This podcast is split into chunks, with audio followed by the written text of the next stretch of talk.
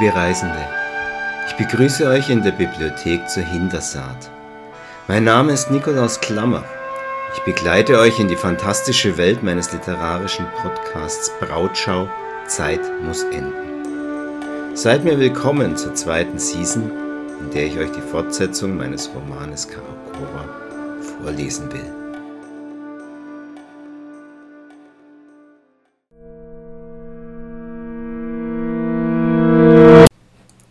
Dies ist der letzte Teil des achten Kapitels Alis Märchen von der tapferen Lakshmi. Linker Hand standen eine kaum übersehbare Anzahl von Kriegs- und Flugmaschinen und hohe gepanzerte Wegen auf mannshohen Rädern, deren Sinn dem Mädchen nicht deutlich wurde. Alles war um ein Vielfaches größer und beeindruckender als die Wächtergoleme, denen sie bislang in den Kasematten unter den Ebenen begegnet war. Und das war noch nicht alles. Auf der rechten Seite ruhte ein bewegungsloses Heer mechanischer Soldaten. Reihen um Reihen um Reihen bildeten sie dort. Es mussten Hunderttausende sein. Die einzige Bewegung, die es hier unten in der schlafenden Halle gab, wurde wieder von den Deltas erzeugt. Diesmal waren es Myriaden von ihnen, die überall etwas zu reparieren oder zu erneuern hatten und auf ihren undurchschaubaren Wanderungen zwischen all dem Kriegsgerät unterwegs waren. Hier lag endlich auch Schnee auf dem Boden zwischen den Beinen der eisernen Soldaten. Nach ihm hatte Lakshmi bislang vergeblich Ausschau gehalten. Zuerst hielt sie ihn für weißen Wüstensand, aber als sie mit ihren dünnen Schuhen in ihn hineintrat und bis zu den Knöcheln einsank, erkannte sie, was das war. Leider blieb ihr nicht die Zeit, hinunterzugreifen, das kalte Wunder, das uns mein würdiger Vorredner so eindrücklich beschrieben hat, in die Hand zu nehmen und zwischen den Fingern schmelzen zu lassen, denn ihr Zauberstab drängte sie weiter. Tycho, zog Lakshmi zwischen den schwer bewaffneten Legionen hindurch zu einer Rampe am anderen Ende der Halle hin, die dem Mädchen meilenweit entfernt schien. Atemlos stich sie sich mit ihrem Führer, dessen blaues Licht nur noch ganz schwach leuchtete, durch die erstarrte Armee. Jene würde sich, wahrscheinlich auf den Befehl von Edi hin, mit dem Anbruch der Nacht in Bewegung setzen und eine weitere sinnlose Schlacht gegen ihre ebenso mächtigen Widersacher ausfechten. Wovon träumten diese Golem-Soldaten mit ihren erloschenen Augen, die seit Jahrtausenden Krieg führten? Lakshmi wagte kaum zu atmen, und der Weg, der ihr schier endlos erschien, zog sich immer länger und länger dahin. Die Spur, die sie im Schnee hinterließ, wurde hinter ihr immer länger und nur selten von eiligen Deltas durchkreuzt. Was würde mit ihr geschehen, wenn sie noch bei Dämmerung hier unten war?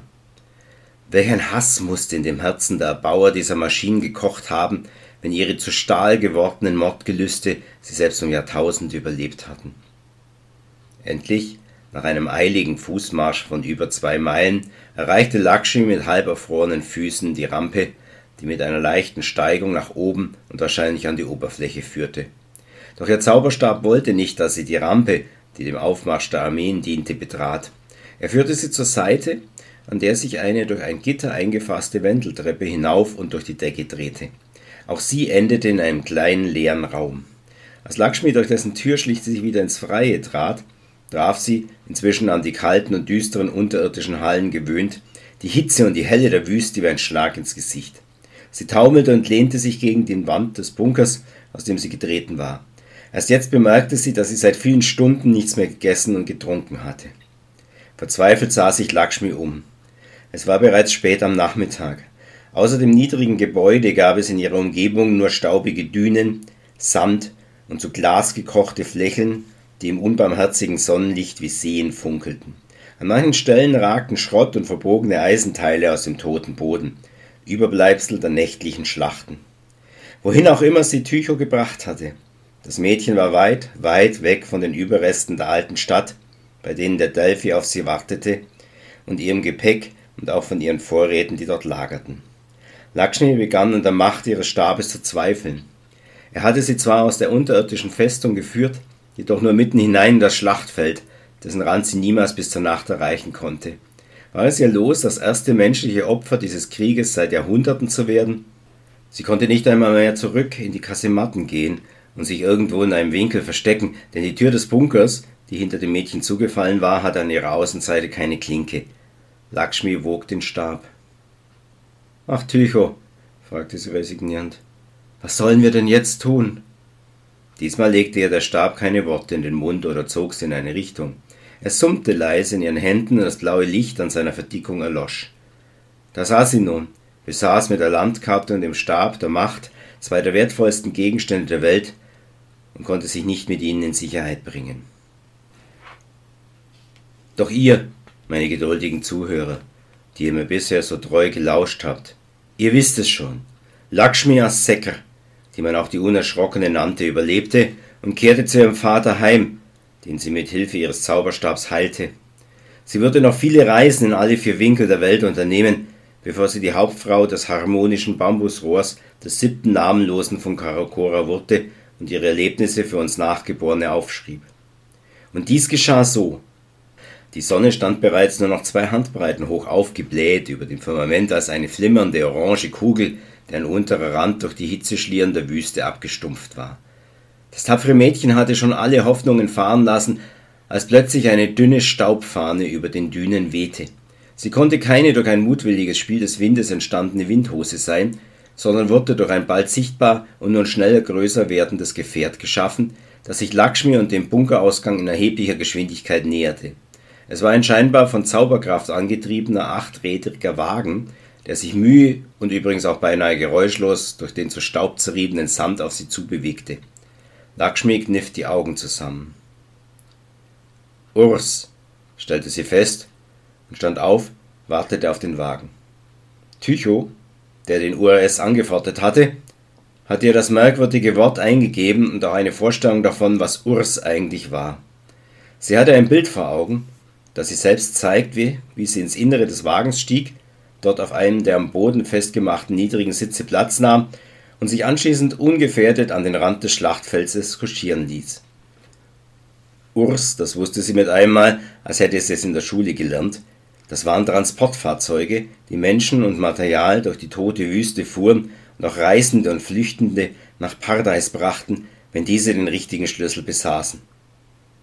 Danke, Tycho, sagte sie, als alles so geschah, wie es ihr der Zauberstab gezeigt hatte.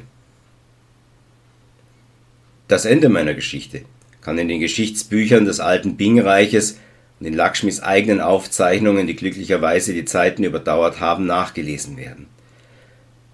Der Urs brachte das tapfere Mädchen ohne Zwischenfälle in Sicherheit. Der Pferde- und auch fahrerlose Wagen steuerte in atemberaubender Geschwindigkeit in Westen an den Rand des Schlachtfeldes und noch ein Stück darüber hinaus in die Wüstennacht hinein, bis er stoppte und seine Passagierin entließ. Kaum hatte Lakshmi das Gefährt verlassen, nahm es wieder Fahrt auf und kehrte auf den Reifenspuren, die es hinterlassen hatte, wieder zurück. Lakshmi sah sich um und wurde von Lichtern angelockt, die nicht allzu weit entfernt in einer Senke flackerten. Von Tycho geführt stieß sie noch in derselben Nacht auf eine winzige Oase inmitten der öden toten Wüste. An ihr lagerte eine kleine Karawane, die schweren Süßwein aus dem barbarischen Süden gen Karakora beförderte und durch einen der häufigen Sandstürme von ihrem Weg abgekommen war. Die Oase lag jenseits der Handelsrouten und war nur wenigen Karawanenführern bekannt. Sie wurde wegen ihrer Nähe zu den Schlachtfeldern gemieden aber der Sturm, dem man ausweichen wollte, hatte den Handelszug zu Lakshmis Glück von seinem ursprünglichen Pfad abgebracht.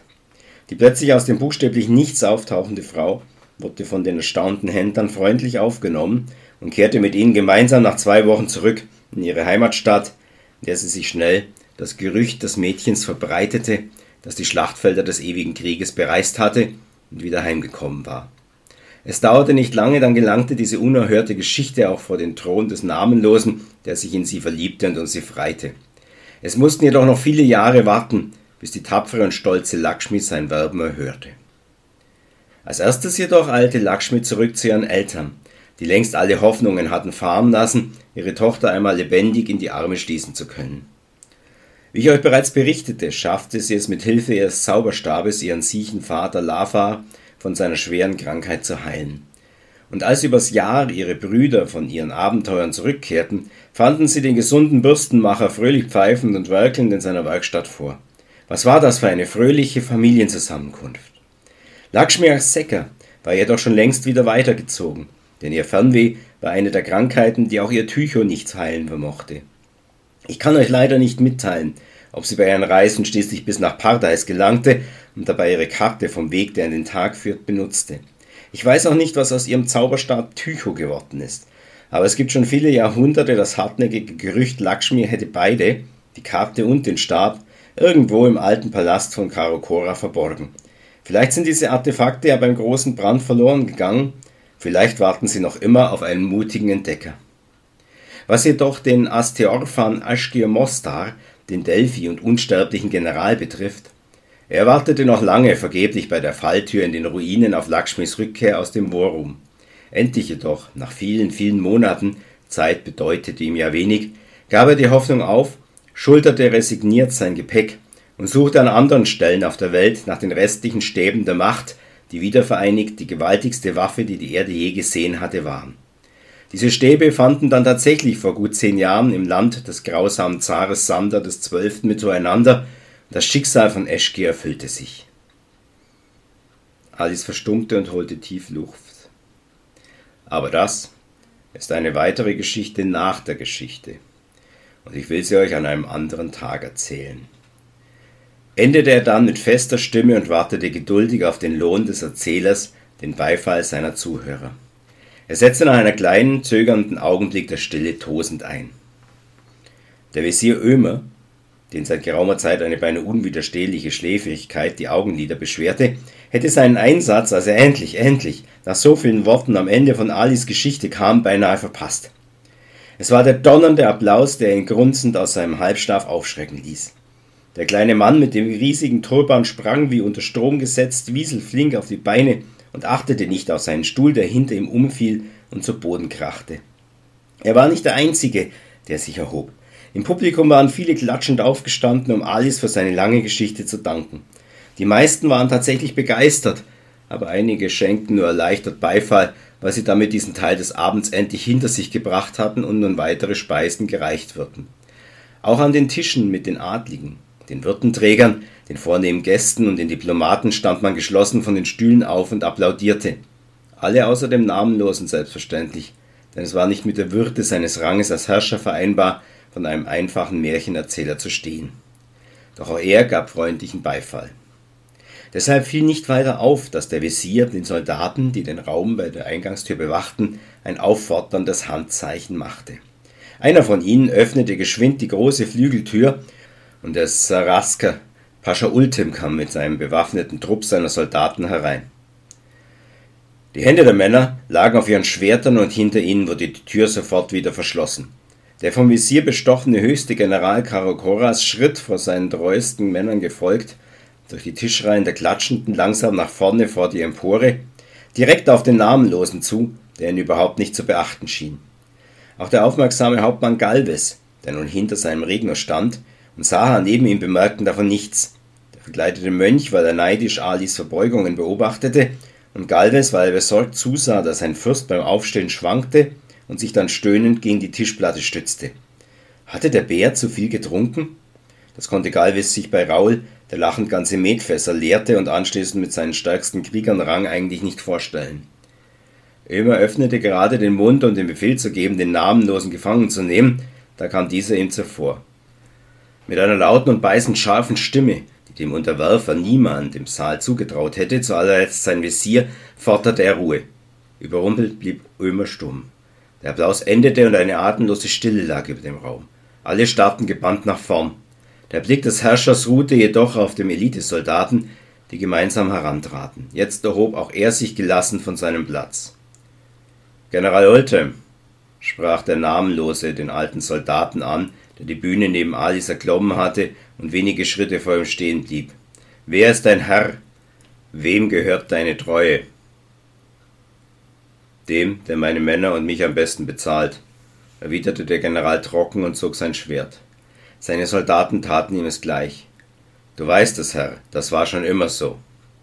Der Namenlose schmunzelte unter seiner goldenen Maske und ihre roten Edelsteinaugen sprühten Feuer. Saha spürte die Gefahr und trat zurück, damit er einen Platz hatte, seine versteckte Klinge zu ziehen, der er in den Speisesaal geschmuggelt hatte. Wo war eigentlich die vermummte Dienerin der Miladi Dahiva abgeblieben? Gerade war sie doch noch hinter ihrer Herrin gestanden. Es war, als hätte sie der Erdboden verschluckt. Saha sah sich um, konnte sie nirgendwo entdecken. Dafür bemerkte er, dass die Leibwache des Herrschers in seinem Rücken langsam ihre Piken senkte. Was ging hier vor? Und wer bezahlt dich am besten, unterbrach der namenlose Sahas Gedanken. Ultem und seine Begleiter gingen vor ihrem Herrscher in die Knie und stützten ihre Hände auf ihre Klingen, die sie vor sich hielten. Das seid selbstverständlich ihr, mein gnädiger Herr, sagte er ruhig. Ein abfälliger Blick streifte Ömir, dessen Beine plötzlich butterweich wurden. Der Wesir ist ein elender Geizhals. Möge die Allerbarmende ihn verfluchen. Ultem spuckte aus. Verraten! Ömers schöner Plan war an den Namenlosen verraten. Wie ein Tier in der Falle warf der Visier den Kopf hin und her, doch nirgendwo schien es ein Entkommen für ihn zu geben. Doch wer hat ihm das angetan? Bestimmt sein Rivale Radik Emre, auch wenn er sich nicht vorstellen konnte, wie der törichte Seneschall, der am Rand des Tisches voller Verblüffung seine Augen aufriss, davon erfahren hatte. Oder vielleicht Ömers irrender Blick fiel auf Alice, der unauffällig zur Seite trat und dabei suffisant in seine Richtung lächelte. Der Namenlose beendete das Schauspiel. Er richtete sich vor seinem räterischen Visier auf und wischte ihm mit einer verächtlichen Handbewegung den Turban vom kahlen Schädel. Wachen, rief er, nehmt diese Küchenschabe Ömir und schließt sie weg. Ihr jämmerlicher Anblick macht mich krank. Zwei Treuwächter rannten an Saha vorbei nach vorne und ergriffen den Visier an den Armen, der sich nicht wehrte und nur erschüttert den Kopf schüttelte. So schnell war noch nie ein hochfliegender Plan vernichtet worden. Die Soldaten zogen den gestürzten Visier aus dem Saal. Der Unterwerfer wartete, bis die Tür hinter ihnen ins Schloss gefallen war. Anschließend verbeugte er sich galant vor Miladi und dem plötzlich käsebleichen Bären, auf dessen Stirn mit einmal dicke Schweißtropfen standen. Verzeiht mir bitte dieses unerfreuliche Intermezzo, ein kleines internes Problemchen, das uns nicht weiter den Abend verderben sollte. Ich bin neugierig, welche Desserts uns die Küchenchefs gezaubert haben. Die schöne Milady erwiderte die Geste des Namenlosen mit einem zynischen Lächeln auf den vollen Lippen und sprang dann entsetzt in die Höhe und zur Seite. Denn in diesem Moment griff sich der Regno Raul an die Brust. Dann kippte er vornüber und klatschte geräuschvoll mit Bauch und Gesicht auf den Tisch. Durch die Erschütterung kippten alle Kannen und Gläser um und der Inhalt ergoss sich wie Blutflecken, der ein Massaker hinterlassen hatte, auf die Tücher. Die Gesandte der fünf Städte und der Namenlose fuhren zurück. Gallius hatte seinem Herrn noch zur Hilfe eilen wollen, aber er kam zu spät. Er beugte sich fassungslos über seinen Herrn und legte zwei Finger seiner Rechten an dessen Hals. Mein, mein Regno, mein Regno ist tot, stellte er mit versteinerter Miene und brechender Stimme fest. Dann brach in dem Saal das Chaos aus.